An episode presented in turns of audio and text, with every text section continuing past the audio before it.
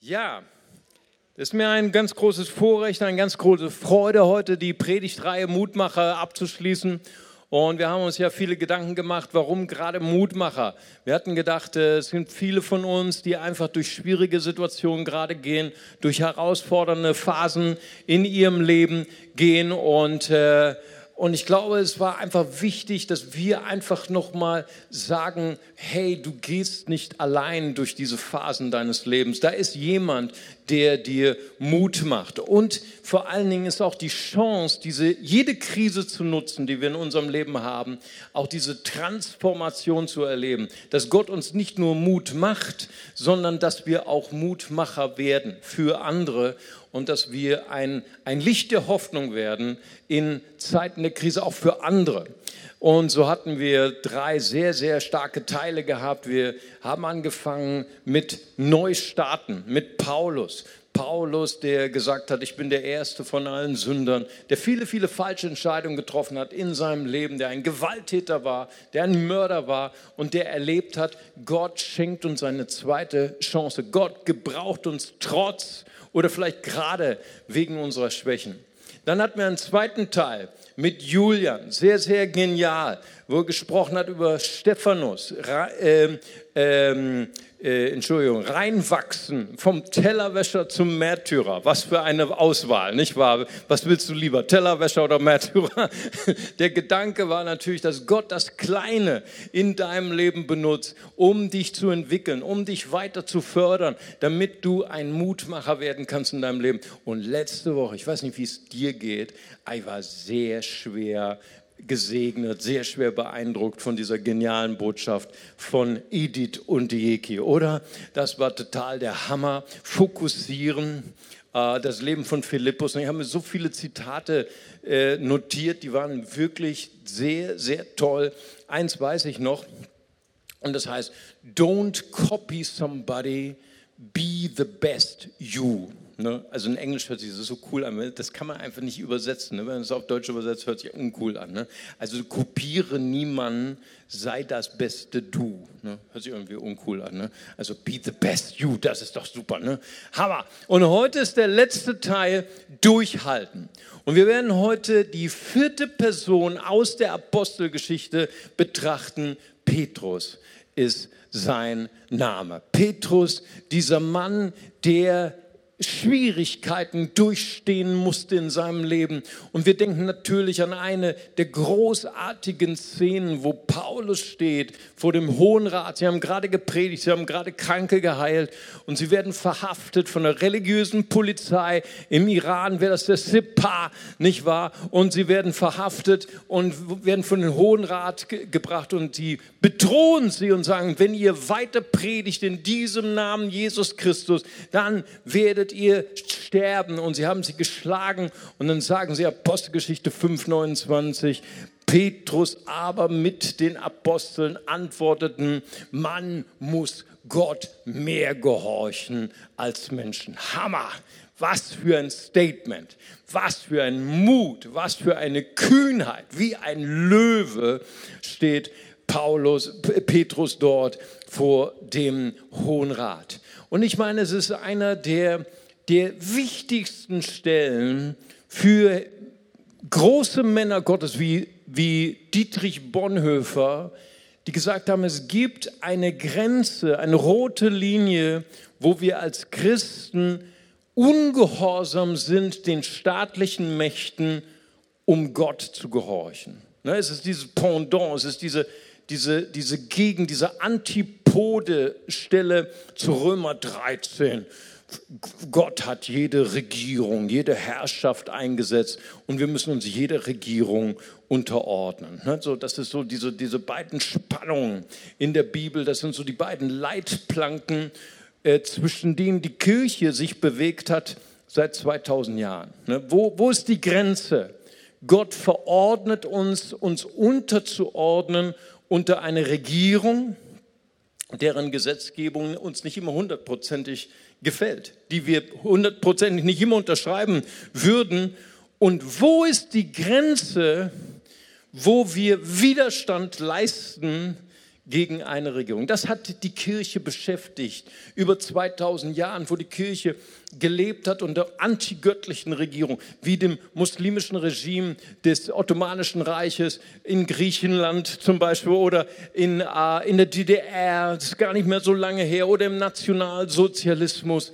Und ich glaube, es ist doch sicher für uns sehr, sehr klar, dass Gott uns befohlen hat, uns unterzuordnen, auch manchmal unter einem Regime, eine Herrschaft, wo wir nicht hundertprozentig mit äh, einverstanden sind. Wenn wir jetzt zum Beispiel denken, die radikalen Christen in Amerika, die gegen die Abtreibung sind. Ich meine, wir sind auch pro-life, okay? Wir sind für das Leben, wir sind für die Babys, wir sind gegen die Abtreibung. Aber dort haben dann manche Christen Ärzte, die Abtreibungen durchführen, erschossen. Und ich glaube, wir alle hier in diesem Saal, wir sind uns einer Meinung, dass können wir nicht mit unserem Gewissen vereinbaren. Wir können nicht Unrecht mit Unrecht vergelten. Ja? Wir gehen auf dem Weg des Friedens. Wir gehen auf dem Weg der Gewaltlosigkeit. Und doch gab es viele Gewissensentscheidungen, gerade im Nationalsozialismus, gerade um den äh, Kreis der, der Widerstandskämpfer des 20.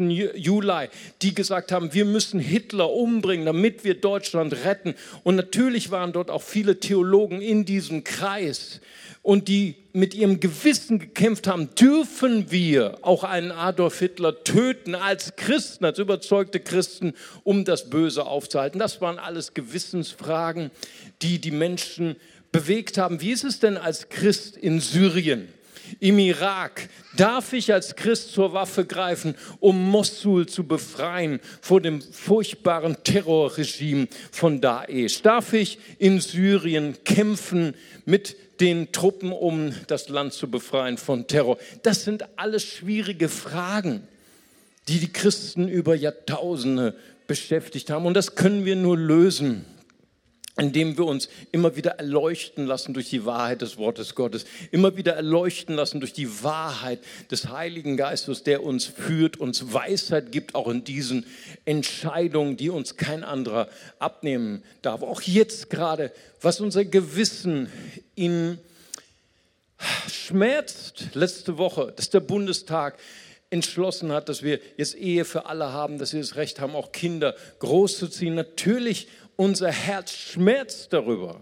Und ich finde es auch gut, wenn, wenn die Kirche rauskommt aus ihren Kirchenmauern und sagt, hey, wir wollen uns engagieren in Politik. Wir wollen uns engagieren für, für biblische Werte. Und ich träume davon, dass eine Gemeinde ihre Jugend ermutigt und sagt, wenn du einen Ruf in die Politik hast, hey, sei fleißig in der Schule, studiere Politik, bring dich ein äh, und, und äh, stärke die demokratische Grundordnung unseres Systems und, und unserer Demokratie und werde ein Politiker. Hammer. Wer weiß, ob nicht die zukünftige Bundeskanzlerin schon in unserer Mitte sitzt. Wäre das nicht toll?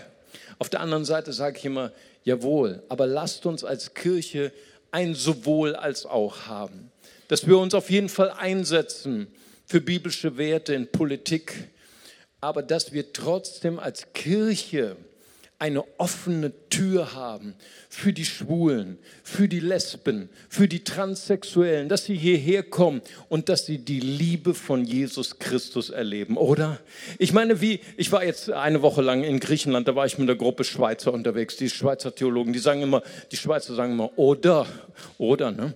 Und äh, wäre das nicht toll, dass wenn wir als Gemeinde eine so große Liebe, eine so große Offenheit, eine sünderliebende Gemeinde werden, die noch glaubt an die verändernde Kraft des Evangeliums am Herrn.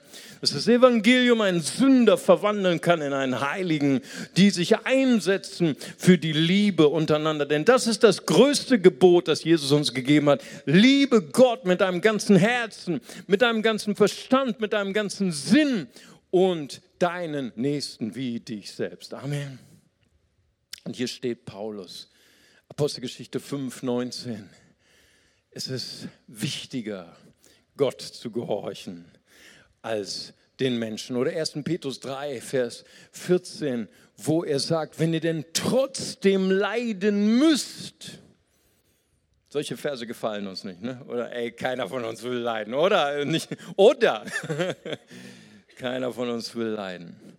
Wenn ihr trotzdem leiden müsst, weil ihr tut, was recht ist in den Augen Gottes, so sollt ihr euch glücklich preisen. Wow, das ist Schwarzbrot, oder? Hammer, wir sollen uns glücklich preisen, wenn wir leiden, weil wir das Rechte tun. Und für, habt keine Angst vor ihren Drohen und lasst euch nicht einschüchtern. Was für ein Fels des Glaubens. Was für ein, ein Mann. Ne? Wir denken an die, an die Edeka-Werbung. Ne? Was für ein Mann. Und diese Friese, nicht wahr? Was für ein Held ist Petrus. Und doch war Petrus ein gebrochener Mann. Doch war Petrus die, nicht dieser Koloss des Glaubens von Anfang an. Ne, wir kennen seine Geschichte. Wir wissen seinen Hintergrund. Wir wissen, dass er nicht immer durchgehalten hat, dass er nicht immer standgehalten hat bei den Krisen seines Lebens, bei dem Druck, bei dem unglaublichen Druck der Verfolgung und der Widrigkeiten, die wir haben, wenn wir Jesus nachfolgen. Oder nicht wahr? Da, da waren doch die Geschichte mit Petrus und Petrus immer an der ersten Stelle, immer die große Klappe. Jesus, ich liebe dich mehr als andere. Ne? Und Jesus, wenn alle anderen Loser sind, ich nicht, ne? ich bin immer. Und im Boot, im Sturm, als Jesus auf dem Wasser ging, hey Jesus, ruf mich, die anderen sind Luschen, ne? aber nimm mich, nimm mich. Ne? Und, und Jesus sagt, komm, komm raus aus dem Boot. Und dann ist er rausgegangen und er drei Schritte gegangen. Hey, das war eine Leistung, aber dann ist er untergegangen. Und dann gab es ein hartes Mentoring-Gespräch. Ne? Du Kleingläubiger, was zweifelst du? Hey Jesus, ist das hart. Ne? Ich bin mir nicht so sicher, ob ich Jesus als Mentor gewollt hätte. Ne? Hätte er wenigstens sagen können, drei Schritte, hey, das ist ein guter Anfang, oder? Oder? Naja, du Kleingläubiger, was zweifelst du? Ne? Oder denken wir an Matthäus 26, Petrus hatte gesagt, wenn alle dich verlassen, ich verlasse dich nicht, ich will mit dir sterben. Und er hat versagt. Er hat versagt nach Gethsemane, oder? Das gefällt mir mit dem Oder, ne? das ist cool, ne? weil das regt so zum Nachdenken an. Ne? Die Schweizer sind klug, ne? das ist echt cool. Oder? Und dann hat er dreimal ihn verleugnet, hat gesagt, ich kenne, ich kenne diesen Mann nicht. Ich kenne ihn nicht. Dreimal hat er ihn verleugnet. Und dann zum Schluss, Markus 16, Vers 11. Nicht nur Petrus, auch alle anderen Jünger. Als die Frauen kamen, ist das nicht cool? Die Frauen waren die ersten Evangelistinnen. Die Frauen haben zuerst verkündigt die Auferstehung des Herrn. Hey, ich, ich liebe unsere Schwestern. Ist nicht toll? Schwestern machen immer einen Dienst, ohne den Titel dafür haben zu wollen. Ne? Ich meine, ist doch so. Oder, ich meine, sie haben, sie haben dann nicht gesagt, wir wollen jetzt den Titel Evangelistin haben. Sie haben einfach verkündet, der Herr ist auferstanden. Und die Männer haben gesagt, wir glauben es nicht. Es war für sie nur wie Frauengerede. Petrus war dabei. Wie immer, der Erste. Er hat gezweifelt. Er hat gezweifelt, wie alle anderen. Und weißt du, es geschieht oft, wenn wir nicht durchhalten, wenn der Druck der Verfolgung, wenn der Druck des Widerstands, und ich glaube, viele, die hier sitzen und die neu mit Jesus gehen, und du fragst dich, wow, früher war das Leben irgendwie einfacher, oder? Ich war, irgendwie war das Leben früher anders und, und jetzt seit ich Jesus folge, habe ich ganz andere Probleme. Ist der Widerstand so stark? Und wenn dieses Durchhalten nicht ist in unserem Leben, dann kommt der Zweifel. Und nun leben wir ja nun auch in einem Land, das den Zweifel an erste Stelle stellt. Ich meine, Deutschland ist ein, ein Land, wo Zweifel eine Hochkonjunktur hat wo der Zweifel hoch angesehen wird.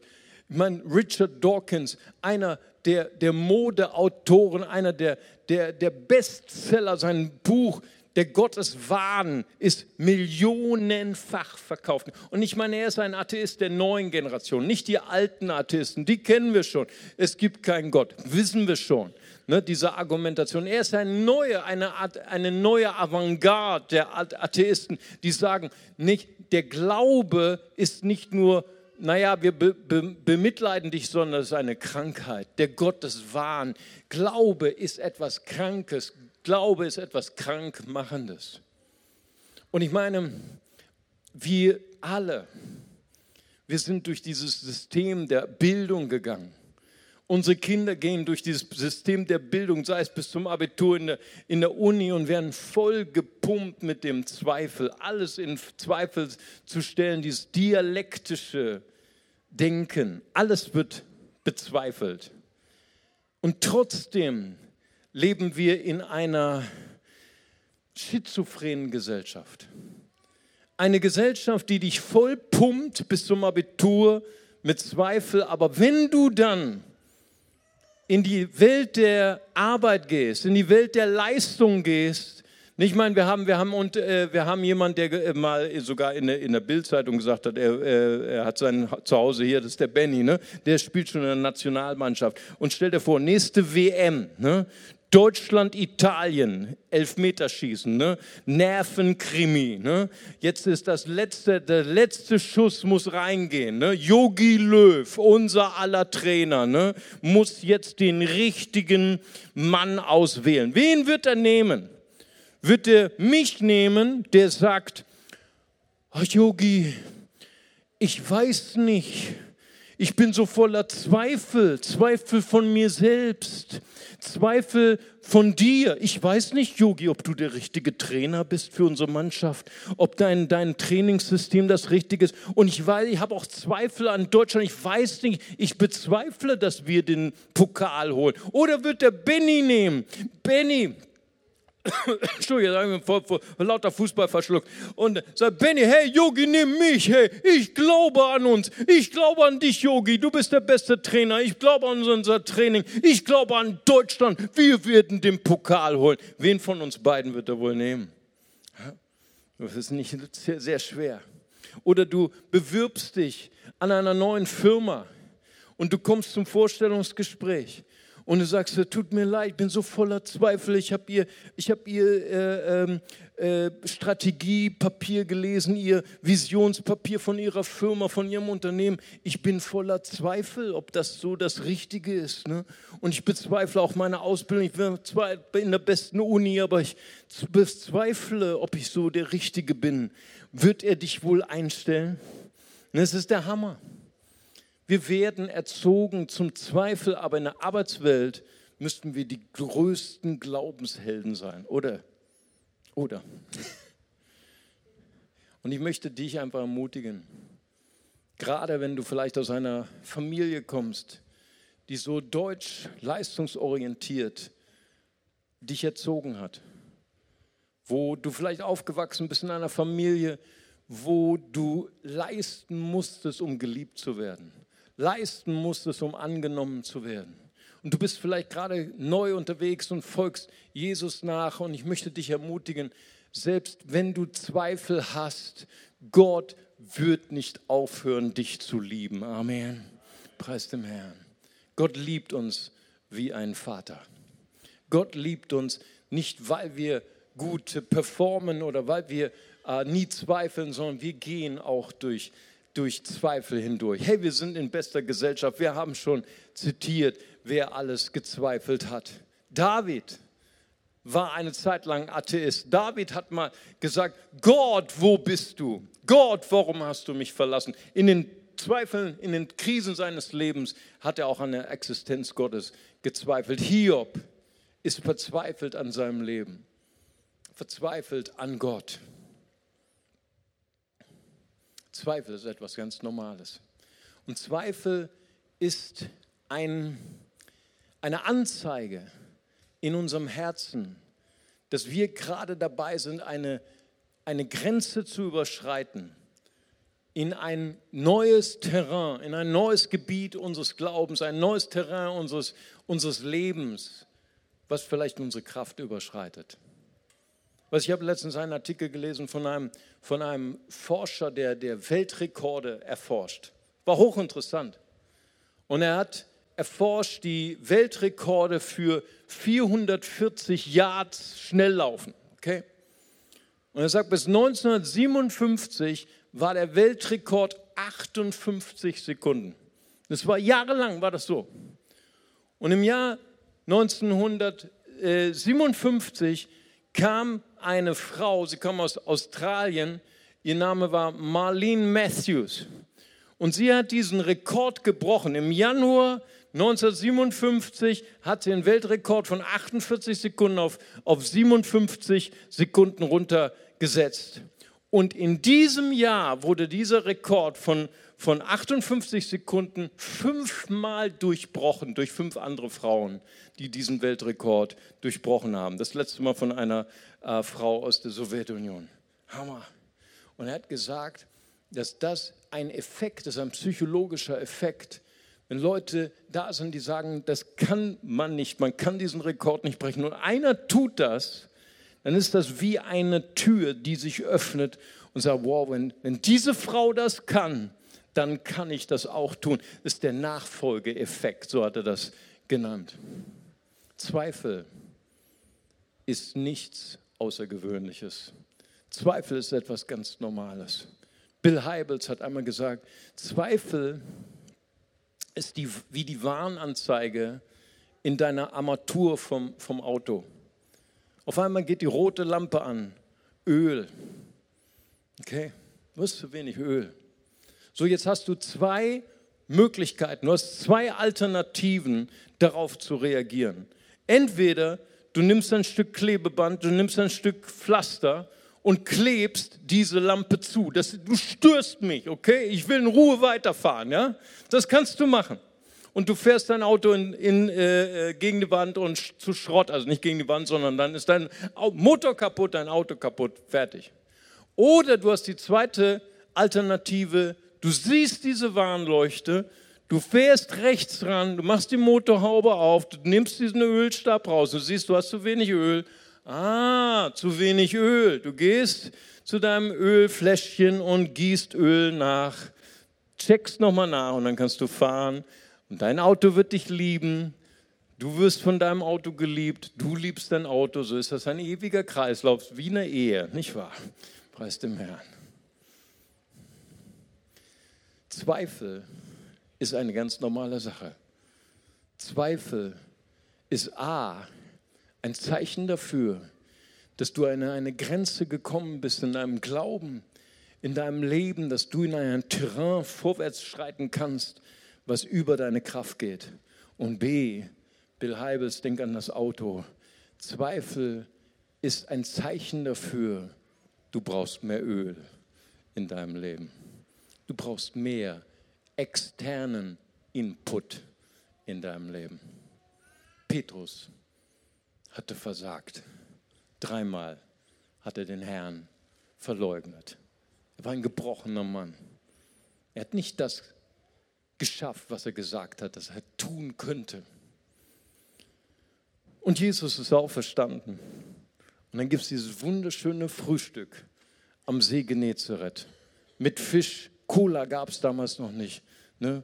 Äh, Fisch und Wein wahrscheinlich die Jünger sind wieder, die haben gesagt, komm, das hat alles keinen Zweck mit Apostel, war falsche Berufswahl, nicht wahr? Sind wieder zurück in ihren alten Beruf, haben gefischt und haben es da auch nicht gebracht, haben auch nichts gefangen. Und Jesus steht am Ufer und sagt, hey, werft das Netz nochmal auf der rechten Seite aus. Und dann haben sie einen Riesenfang gemacht, sie kommen ans Ufer, Jesus steht da, der Fisch brät schon, ne? also eine ganz spooky Geschichte. So wie Jesus immer ist, er bricht unsere Dimension. Und dann gab es ein hartes Mentoring-Gespräch mit Petrus. Ne? Und dann fragt Jesus ihn, liebst du mich mehr? Liebst du mich mehr als die anderen? Und Petrus sagt, du weißt, dass ich dich lieb habe. Und dreimal, dreimal fragt Jesus das, liebst du mich, Petrus? Dreimal. Warum dreimal? Weil dreimal hat er ihn verleugnet. Der, der Dorn ging ganz tief in sein Herz. Und Petrus wurde traurig. Weißt du, Jesus, er hat ihn ausgezogen, seelisch. Er hat ihm gezeigt, wie zerbrechlich er ist. Und es hat er nicht getan, um ihn zu demütigen. Es hat er nicht getan, um ihn zu entblößen oder ihm zu zeigen, was er für ein schlechter Mensch ist. sondern hat ihm gezeigt, hey, ich bringe dich in Konfrontation mit deinem Selbst. Mit dem, was du immer verbergen willst. Mit dem, wo du immer eine Maske draufsetzen willst. Und dann hat er ihm geantwortet, weide meine Schafe, weide meine Lämmer. Johannes 21, ihr kennt die, ihr kennt die Geschichte. Und weißt du, warum er das tut? Weißt du, wie wir durchhalten können? Wie wir Kraft bekommen in Krisen unseres Lebens? Indem wir unsere Beziehung zu Jesus vertiefen. Indem wir Jesus tiefer lassen in unser Herz. Auch an die Gebiete, auch in die Zimmer unserer Wohnung, die wir immer schön verschlossen halten, weil die sind total unaufgeräumt und die sind total im Chaos. Aber wenn du auch Jesus in diese Zimmer lässt, wenn du ihm wirklich zeigst, wer du wirklich bist, dann wird er dir zeigen, was wirkliche Liebe ist. Ich liebe dich, ich will dich gebrauchen, trotz deiner Fehler. Weißt du, die Welt, die, die, die Liebe dieser Welt, die ist uns bekannt. Ich liebe dich, weil du so schön bist. Ich liebe dich, weil du so reich bist. Ich liebe dich, weil du so erfolgreich bist. Das kennen wir alles. Aber wenn du dann nicht mehr performst, dann ist die Liebe weg, weil es war nur ein Gefühl. Es war nur ein Schmetterling, aber Liebe Gottes hört niemals auf. Amen. Die Liebe Gottes ist stark wie der Sheol, hart wie, wie die Unterwelt ist seine Leidenschaft. Die Liebe Gottes hört niemals auf. Amen. Selbst wenn wir versagen. Und dann sagt Jesus in Johannes 21, Vers 18, er sagte zu Petrus, als du noch jünger warst, Hammer, hier sind die, die noch jünger sind, ne? dass du dich selbst gegürtet bist, dahin gegangen, wo du hingehen wolltest. Aber wenn du einmal älter sein wirst, dann wirst du deine Hand ausstrecken und jemand anders wird dich gürten. Jemand anders wird dich hinbringen, wohin du nicht willst. Man, viele Theologen haben versucht, diesen Vers auszulegen. Spricht er hier von seiner Kreuzigung? Ich glaube, es spricht davon, dass Jesus spricht von dieser Liebe, die Gott selbst ist. Wenn diese Liebe in dein Herz kommt, dann nimmt sie Besitz von dir und sie nimmt dich an die Hand und trägt dich an Orte, wo du nicht hin willst. Hammer! Selbst ein junger Deutscher wird dann von der Liebe so in Besitz genommen, dass er hinkniet vor seiner Angebeteten und sagt, willst du mich heiraten? Halleluja. Welcher junge Deutscher will noch heiraten? Amen wenn die Liebe ihn in Besitz genommen hat. Wenn die Liebe uns in Besitz nimmt, wenn wir an Orte gehen, wo wir nie geträumt hätten, dass wir dorthin kommen. Wenn die Liebe uns in Besitz nimmt, dann werden wir Dinge tun, die wir nie geträumt hätten zu tun. Ich möchte gern diesen Gottesdienst abschließen mit Gebet. Preis dem Herrn. Vater Gott, ich möchte dir von ganzem Herzen danken, Herr für diese wertvollen Menschen hier. Vater, ich danke dir für jeden Einzelnen, der gerade Herausforderungen in seinem Leben durchlebt, wo er am liebsten nicht durchhalten würde, wo er am liebsten aufgeben würde. Vater, ich bete für Menschen, die gerade schwierige Situationen durchmachen, die an Grenzen kommen, wo sie wissen, wenn ich diese Grenze überschreite, dann tue ich es nicht in meiner Kraft, nicht mit meiner Kontrolle. Die zweifeln. Ich bete für alle die, die zweifeln. Die sagen, ich zweifle an mir selbst. Ich zweifle am Leben. Ich zweifle an Gott. Vater, und ich bete heute, dass Herzen sich öffnen dass Beziehung vertieft wird, dass wir eine tiefere, dass wir eine engere Beziehung mit dir haben können. Wirkliche, echte Liebe. Und bevor ich diesen, diese Einladung gebe, möchte ich nochmal eine generelle Einladung geben für Menschen, die Jesus noch nicht als Freund haben. Vielleicht bist du Teil einer Religion, vielleicht bist du sogar Teil einer Kirche, du bist vielleicht sogar getauft. Aber heute ist in dir dieser Wunsch entstanden, ich möchte eine Freundin, ein Freund Gottes werden. Ich möchte gern diese Beziehung mit Jesus haben. Ich habe heute erkannt, Gott ist nicht ein distanzierter, ferner Gott, der immer nur in mein Leben kommt, wenn ich was falsch gemacht habe. Immer nur in mein Leben kommt, wenn ich versagt habe und mir sagt, was für ein schlechter Mensch bin. Heute habe ich verstanden, dass Gott mich wirklich, wirklich liebt. Dass er mich liebt, selbst in meinem Zerbruch, selbst in meinen, in meinen Brüchen, in meinen Versagen. Und ich möchte Jesus heute einladen in mein Herz. Ich möchte sagen, Jesus, sei du der Navigator in meinem Leben. Sei du der Herr. Vergib mir all meine Schuld. Und wenn, du, wenn Sie diese Entscheidung heute treffen möchten, zu sagen, Jesus, ich lade dich ein in mein Herz, als mein Retter, als mein Herrn, dann lade ich Sie einfach mal ganz kurz eine Entscheidung zu treffen und Ihre Hand zu heben. Ich würde sehr gern für Sie beten. Ist jemand hier? Lade ich Sie ein, kurz zu heben. Dort ist jemand, Gott segne Sie. Ist noch jemand da? Hier ist noch jemand, Gott segne Sie. Dankeschön. Ist noch jemand da? Gott segne Sie auch. Preis dem Herrn. Ist noch jemand da? Dann heben Sie ganz kurz Ihre Hand. Ich würde gerne auch für Sie beten. Sie sagen, heute ist mein Tag. Dort ist noch eine Hand. Dankeschön. Jawohl, ich habe es gesehen. Du ganz dort hinten. Hier noch zwei Hände und noch eine Hand. Hammer. Alhamdulillah. Wunderbar. Ist noch jemand da? Dann heben Sie kurz Ihre Hand würde gerne auch für Sie beten. Ganz da hinten, ganz oben, habe ich auch gesehen. Dankeschön. Wow, so viele kostbare Menschen. Was für eine Party im Himmel. Ich warte noch kurz, bis die Übersetzer es auch rübergebracht haben. Vielleicht ist noch jemand da, der seine Hand heben will. Es ist der schönste, der heiligste Moment in unserem Leben, wenn wir unsere Tür für Jesus geöffnet haben. Schön. Dann möchte ich gerne, dass wir mit, mit diesen kostbaren Menschen ein ganz einfaches, ein ganz simples Gebet zusammen beten als Gemeindefamilie. Und wir beten das Gebet eines Kindes, indem wir Jesus in unser Herz aufnehmen. Wir sagen zusammen, Vater im Himmel, danke, dass du mich liebst.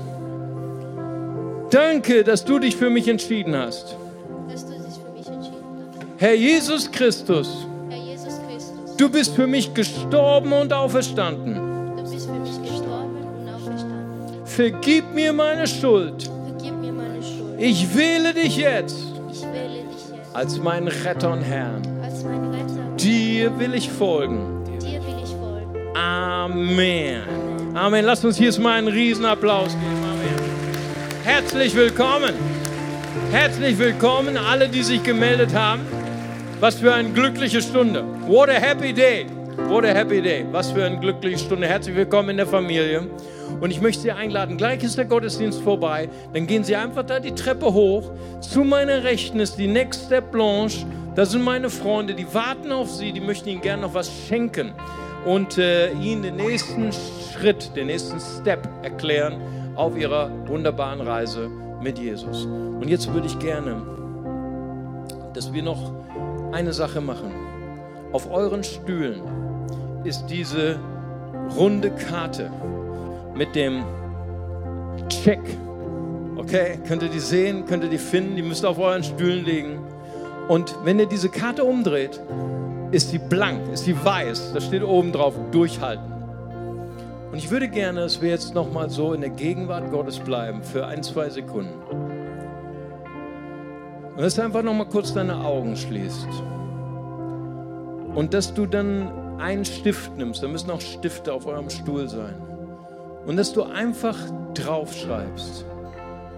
Das größte Hindernis in deinem Leben, die größte Herausforderung in deinem Leben, die schwierigste Grenze, die du jetzt überschreiten musst und was du nicht aus eigener Kraft kannst,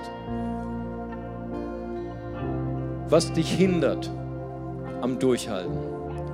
Nimm dir ein paar Sekunden Zeit im Gebet und dann schreib das drauf. Das größte Hindernis, die größte Grenze in deinem Leben. Und wenn du das draufgeschrieben hast, dann möchte ich dich einladen, dass du einfach mit diesem Zettel, mit diesem Blatt einfach aufstehst an deinem Platz als ein Zeichen, Herr, hier ist meine Grenze, hier ist mein Hindernis, ich gebe es dir, ich gebe es dir. Danke, Jesus. Wir haben Zeit. Nimm dir ein paar Sekunden. Schreib auf. Dein größtes Hindernis, deine größte Angst, deine größte Grenze. Schreib es auf diesen Zettel. Und wenn du fertig geschrieben hast, dann steh einfach an deinem Platz auf mit dem Zettel in deiner Hand und sag, Herr, hier ist meine Furcht, hier ist meine Grenze. Danke, Jesus. So wie Hiskia, der diesen Brief bekam von dem König von Irak, der gesagt hat, ich werde Jerusalem zerstören, ich werde dein Leben zerstören, ich werde dein Volk zerstören. Und er nahm diesen Brief und er breitete die aus vor dem Herrn. Ging damit in Gottes Gegenwart. Und ich möchte dich einladen, schreib dein größtes Hindernis, deine größte Grenze auf. Und nimm diesen Zettel, steh auf in der Gegenwart Gottes. Gib es einfach Gott. Danke, Jesus. Halleluja.